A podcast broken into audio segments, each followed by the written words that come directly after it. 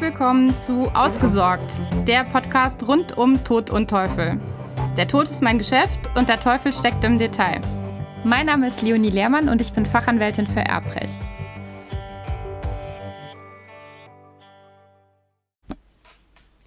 Eine Erbengemeinschaft kann in verschiedener Weise beendet werden. Sie kann faktisch beendet werden, indem die vorhandenen Nachlassgegenstände unter den Miterben aufgeteilt werden, etwa vorhandene Kontoguthaben entsprechend geteilt werden oder aber indem ein Erbauseinandersetzungsvertrag schriftlich oder notariell geschlossen wird. Es können Erbteile übertragen werden und dadurch die Erbengemeinschaft beendet werden. Oder aber man kann eben die Abschichtungsvereinbarung wählen. Von einer Abschichtungsvereinbarung spricht man dann, wenn Miterben gegen Abfindung einverständlich aus einer Erbengemeinschaft ausscheiden, indem sie ihre Mitgliedschaftsrechte an der betreffenden Erbengemeinschaft aufgeben. Es betrifft insbesondere auch das Recht auf das Auseinandersetzungsguthaben. Die Erbteile der Ausgeschiedenen wachsen dann den verbleibenden Miterben Kraftgesetzes an. Bleibt am Ende nur noch ein Miterbe übrig, führt die Anwachsung dazu, dass er faktisch Alleineigentümer des Nachlasses ist und die Erbengemeinschaft damit beendet ist. Die Abschichtungsvereinbarung hat nun den Vorteil, dass sie grundsätzlich formfrei möglich ist, weil der Ausscheidende nur auf seine Mitgliedschaftsrechte verzichtet, ohne aber sie auf einen bestimmten Rechtsnachfolger, einen anderen Miterben oder jemand Dritten zu übertragen.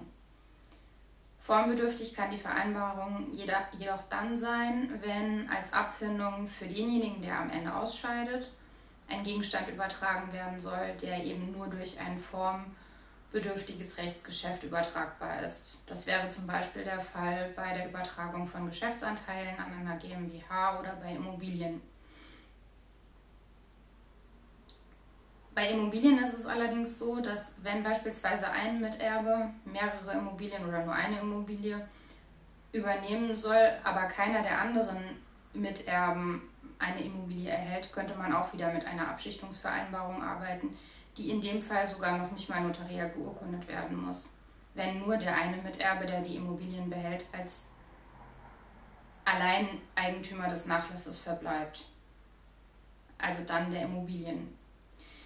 Inhalt der Abschichtungsvereinbarung ist zunächst einmal der Bestand des Nachlasses. Dann braucht es eine Klausel, dass mit der Vereinbarung sämtliche Ansprüche der Beteiligten in Bezug auf den Nachlass des Erblassers abgegolten sind und es sollte unbedingt auch eine Regelung für die zukünftigen und auch die in der Vergangenheit bereits entstandenen Nachlassverbindlichkeiten vorhanden sein. Denn die Abschichtung hat im Außenverhältnis zu Dritten keine Beendigung der Haftung für Nachlassverbindlichkeiten zur Folge. Das heißt mit anderen Worten, die Erbengemeinschaft oder die, die Miterben untereinander haften im Außenverhältnis zu Dritten nach wie vor weiter auch unabhängig von der Abschichtungsvereinbarung. Das bringt es aber mit sich, dass das Ganze nicht ganz so einfach ist, wie das vielleicht im ersten Moment scheint. Und gerade wenn größere Nachlasswerte betroffen sind und Immobilien betroffen sind, sollte man auf jeden Fall einen Rechtsberater hinzuziehen, um das auch sauber über die Bühne zu bringen, damit man nicht nachher das böse Erwachen hat.